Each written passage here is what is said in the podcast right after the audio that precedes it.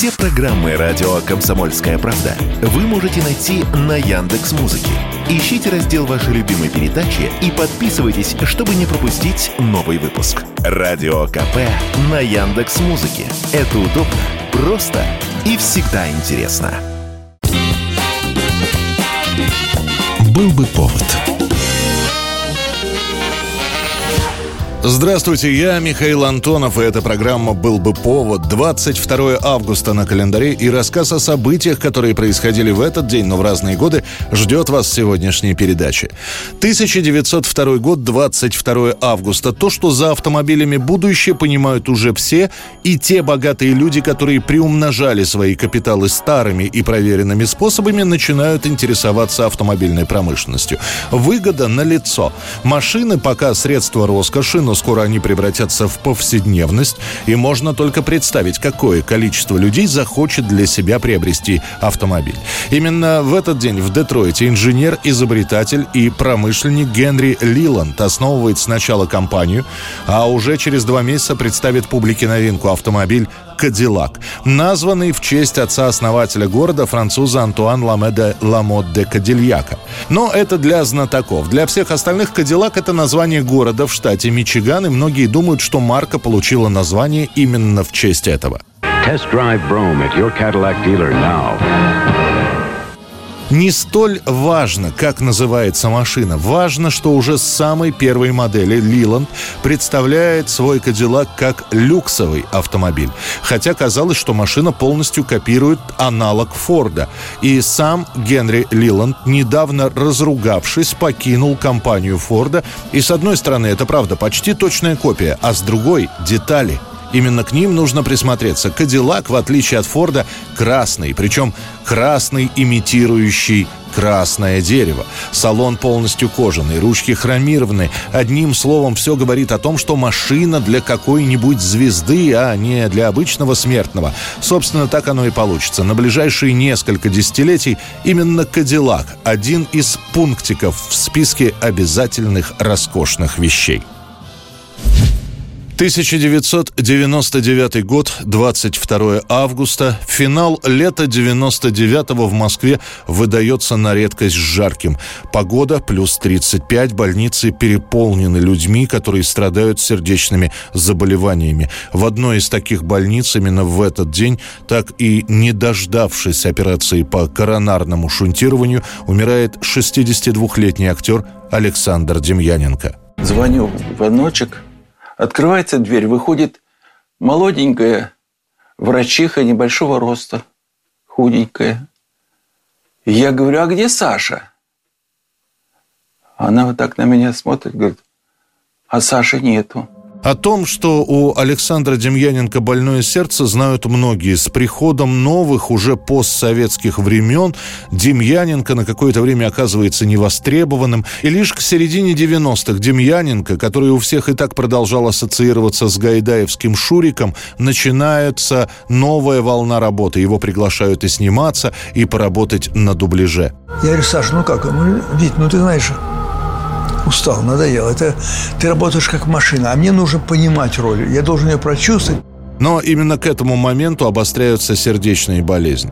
После обследования становится ясно, нужно Александру ставить специальные клапаны, чтобы сердце работало нормально. Демьяненко ложится в больницу и дожидается хирургов, которые со дня на день должны выйти из отпусков. Там в палате у него и случится инфаркт. Спасти актера так и не удастся. 1979 год, 22 августа, после посиделок в гостиничном номере и разговоров о том, что пора создавать свою группу, происходит именно в этот день сразу несколько увольнений в вокально-инструментальных ансамблях «Веселые ребята» и «Самоцветы». А начинается все с того, что на гастролях в Костроме эти группы пересеклись, и вечером музыканты решили посидеть в номере у Александра Барыкина. Собрались там, э, и после пары рюмок Александр Барыкин начинает говорить о том, что работать дальше в вокально-инструментальных ансамблях – это только себе в убыток. В итоге Барыкин предлагает своим коллегам собрать собственный коллектив и начинать работать вместе. Это так бы и осталось просто разговором, если бы о нем не доложили руководству. Кто именно доложил, так и остается до сих пор неизвестно. Ну а после возвращения с гастролей Барыкина еще пару музыкантов увольняют из «Веселых ребят», а из «Самоцветов» увольняют Владимира Кузьмина, который принимал участие в этой беседе. Сразу же после увольнения Барыкин действительно собирает новый состав музыкантов, называет получившиеся группой «Карнавал» и уже через два года коллектив выпустит свой первый альбом. Как мы дружили, как рядом шли, как рядом были в любой дали.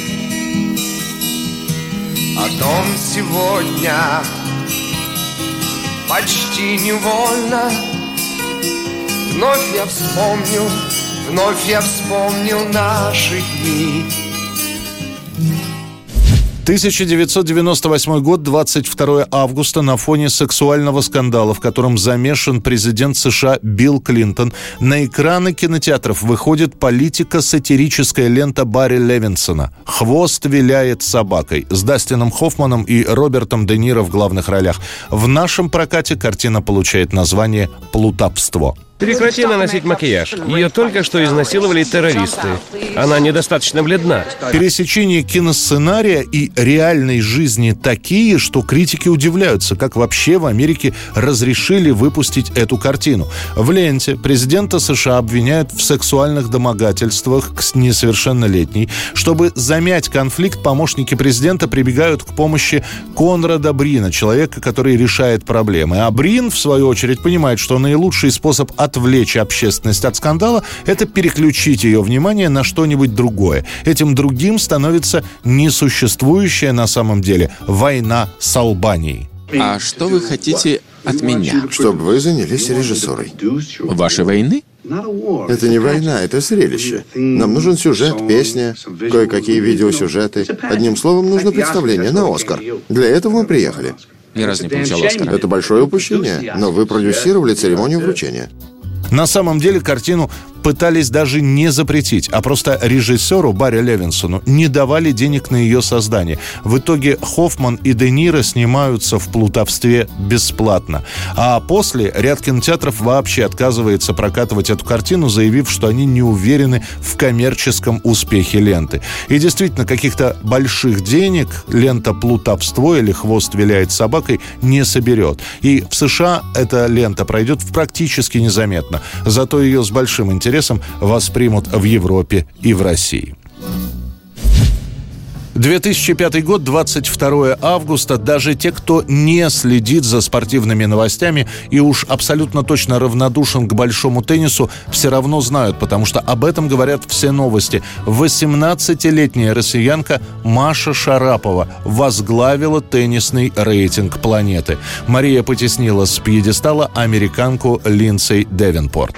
Спустя два часа с половиной, скажем так, у Марии Шараповой матчбол, и для нее в данной ситуации лучше выиграть с первого матчбола. Правда, чтобы попасть на первую строчку женского теннисного рейтинга, Шараповой, по сути, не нужно совершать никаких подвигов. Уимблдон и неофициальный чемпионат мира Шарапова и так выиграла в предыдущем году. За эти победы она набрала приличное количество рейтинговых очков, и теперь нужно просто стараться не пропускать турнирные игры. В свою очередь, Девенпорт замучили травмы, и она с ряда соревнований снимается. Таким образом, в связи со стечением обстоятельств на первом месте, правда, ненадолго оказывается Шарапова. Это сообщение побудит новый всплеск э, интереса к большому теннису, и многие родители захотят отдать своих детей именно на теннис. А фамилии Шараповой, Курниковой, Мыскиной, Дементьевой, Лиховцевой, Сафиной известны в стране практически каждому. Это была программа «Был бы повод» и рассказ о событиях, которые происходили в этот день, но в разные годы. Очередной выпуск завтра. В студии был Михаил Антонов. До встречи. Сафина, Дементьева, Шарапова, Мыскина, м-м-м, Кузнецова, их манеры изысканы, движения невесомы. «Был бы повод»